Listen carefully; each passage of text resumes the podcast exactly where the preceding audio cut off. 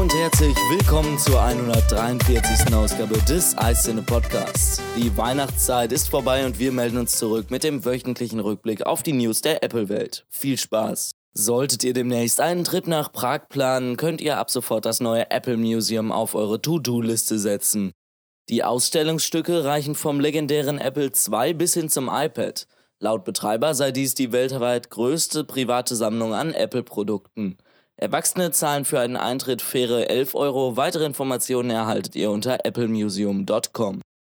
Das britische Gesetz der Vorratsdatenspeicherung mit dem Kürzel DRIP ist derzeit zu Recht heiß umstritten.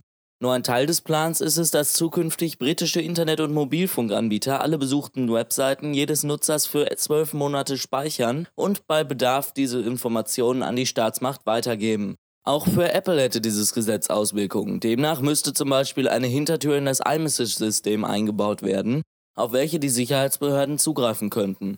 Außerdem müsste auch die Verschlüsselung der Nachrichten auf Nachfrage deaktiviert werden. Apple kontert jedoch mit deutlichen Worten, man habe bis zum derzeitigen Zeitpunkt für niemanden eine Backdoor unter einen öffentlichen Zugang eingerichtet und das werde auch so bleiben. Wie seht ihr das? Sollte Apple weiterhin nach seiner eigenen Meinung agieren oder sich in den Ländern, die solche Forderungen stellen, nach diesen richten? Lasst es uns wissen. Das war es auch schon wieder mit diesem Podcast. Ich hoffe, euch hat es gefallen. Wenn ja, hören wir uns auch schon ganz bald wieder.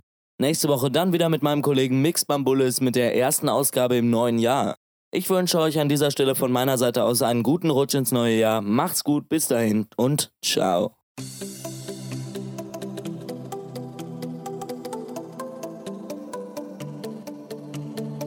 Mehr Informationen zu diesem Podcast oder auch tägliche News findest du online unter icene.com. Wir freuen uns auf dich.